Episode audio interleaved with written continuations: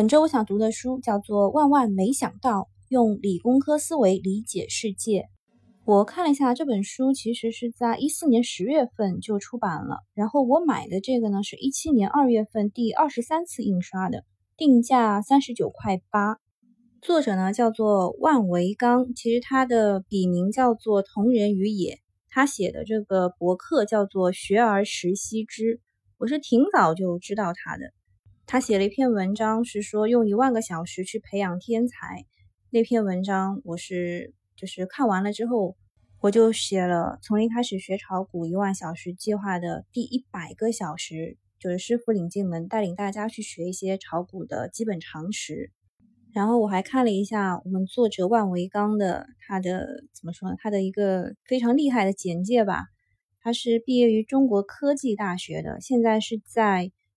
呃，美国科罗拉多大学当物理系的研究员，而且他是很多报社然后杂志特约撰稿人，然后他还出了两本书，一个叫做《留言时代的赛先生》，大家也知道赛先生、德先生嘛，对吧？赛先生就是 Science，留言时代的赛先生以及《十万个为什么》的新版的数学分册和物理分册的作者之一，挺厉害的一个人。而且呢，他喜欢把这个知识呢。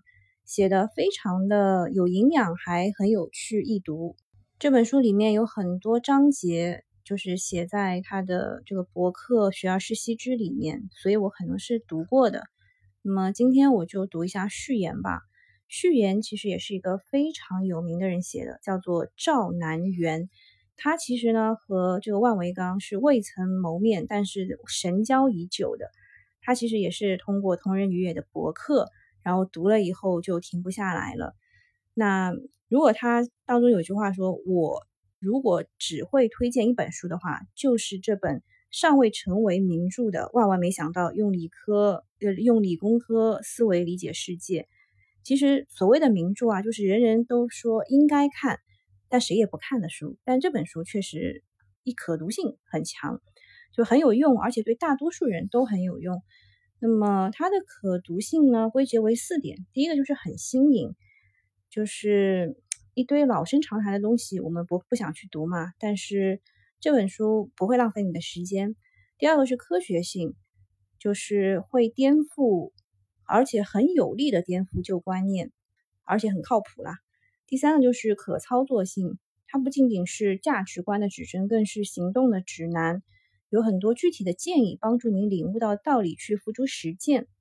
好，第四个就是深刻性，不仅提供了知识，还能获得知识的方法和判断知识的是否可信的原则，也就是我们之前经常在网上看到的原知识的这个内容。